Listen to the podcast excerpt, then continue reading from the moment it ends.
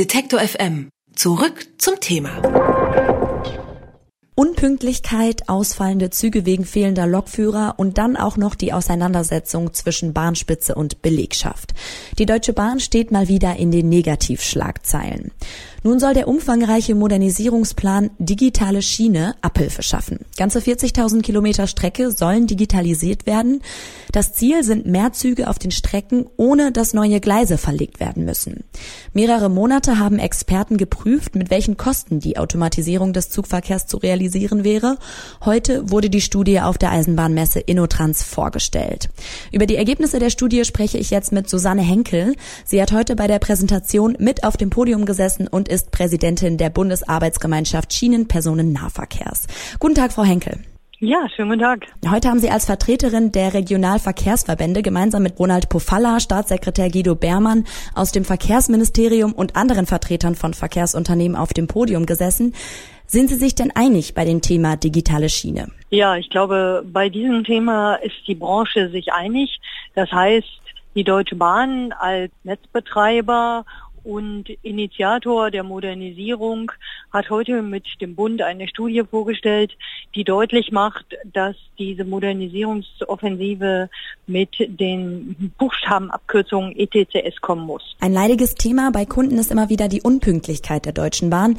Wie kann die Digitalisierung die Pünktlichkeit denn verbessern? Ja, mithilfe dieses Projektes wird es zukünftig möglich sein, zum einen die Auslastung der Schiene zu verbessern. Das heißt, wir können mehr Angebote auf der Schiene, gerade im Nahverkehr, auch bestellen.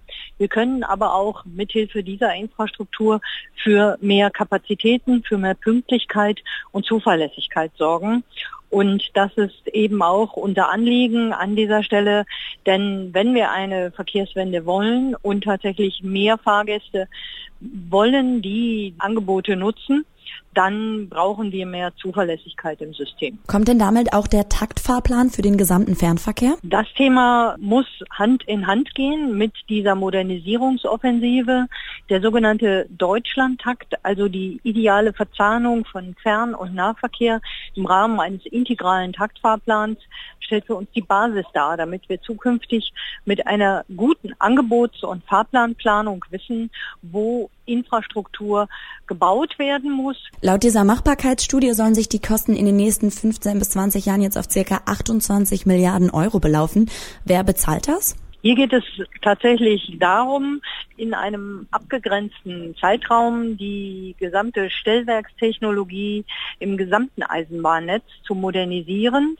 Das ist zum einen wichtig, weil wir innerhalb oder in der Mitte von Europa dafür sorgen müssen, dass auch der europäische Verkehr auf der Schiene sozusagen grenzenlos unterwegs sein kann. Das ist aber eben auch wichtig, damit Güterverkehr, Fernverkehr und auch Nahverkehr unterwegs sein können. Die Investitionen in die Infrastruktur sind an dieser Stelle sozusagen vom Eigentümer mit zu finanzieren. Das ist an dieser Stelle der Bund und dieses Projekt ist ganz maßgeblich wichtig, dass in den nächsten Wochen die Politik erkennt, dass es hier gut angelegtes Geld für die Zukunft ist, damit wir an dieser Stelle den Anschluss in Europa auch nicht verpassen. Die Mehrkosten für Steuerzahler, die sollen bei 1,7 Milliarden Euro bis 2025 liegen.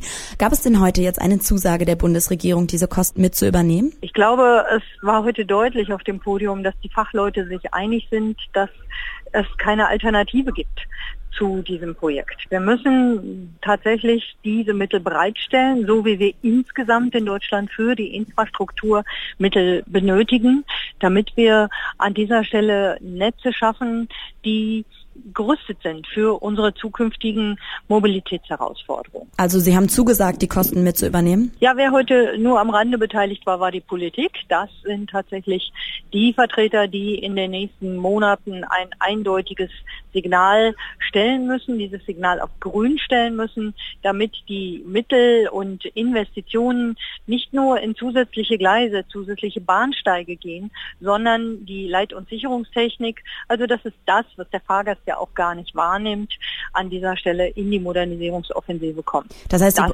braucht eine Diskussion und ich glaube, es braucht eindeutige Hinweise.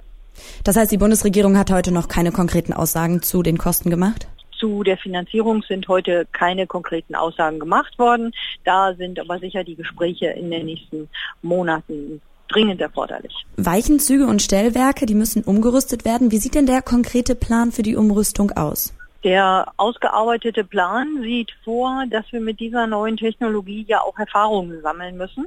Das heißt, anhand von drei Pilotprojekten, die ausgerüstet werden, soll sozusagen die Erfahrung gesammelt werden, soll der Know-how-Transfer gelingen und soll ganz konkret in den nächsten drei Jahren eine Ausrüstung gestartet werden, um auf der Basis dieser Erfahrungen dann in einen Rollout-Plan zu gelangen, der sozusagen alle Schienenstrecken mit beinhaltet. Ganz wichtig ist, dass wir eben nicht nur darüber nachdenken, über die großen Korridore, die die Bundesrepublik verpflichtet ist, im Rahmen der europäischen Vorgaben mit auszurüsten für den grenzüberschreitenden Güterverkehr, sondern dass wir eben gerade auch für den Personenverkehr, für den Fernverkehr und den Nahverkehr an diese Schienen denken. Die mechanischen Stellwerke sollen durch digitale Stellwerke ersetzt werden.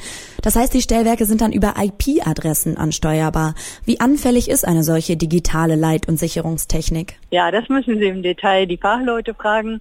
Hier geht es ja nicht nur um die Stellwerke, das neue Pro-Projekt, sondern hier geht es ja im Endeffekt auch darum, dass Signale, die momentan draußen stehen, die beleuchtet sind, hinterleuchtet sind, zukünftig elektronisch in den Zug sozusagen gesendet werden. Und äh, damit haben wir natürlich eine neue Herausforderung, aber auch eine Chance. Also Sie wissen, Infrastruktur, die draußen Wind und Wetter ausgesetzt wird, wird dann ersetzt durch sozusagen virtuelle Infrastruktur, die direkt ins Fahrzeug gesendet wird. Und darin liegt natürlich auch eine Chance. Schon jetzt fehlen Lokführer bei der Bahn. Wie will die Bahn während der Übergangszeit gewährleisten, dass die Züge denn weiterhin fahren? Ich persönlich glaube, dass dieses Thema Personalakquisition im System Bahn, aber auch im System öffentlicher Personennahverkehr eine Gemeinschaftsaufgabe ist. Hier gilt es deutlich zu machen, dass es hier sich um attraktive Jobs handelt. Attraktive Jobs, die auch zukünftig gut bezahlt werden und auch sozusagen gesellschaftlich gelobt und anerkannt sind. Kommt die Modernisierung und Digitalisierung des deutschen Schienenverkehrs? Und wenn ja, welche Kosten sind damit verbunden? Die Bundesregierung hat dazu eine Studie in Auftrag gegeben, die heute vorgestellt wurde. Über die Ergebnisse habe ich mit Susanne Henkel gesprochen. Danke für das Gespräch. Ja, ich danke auch.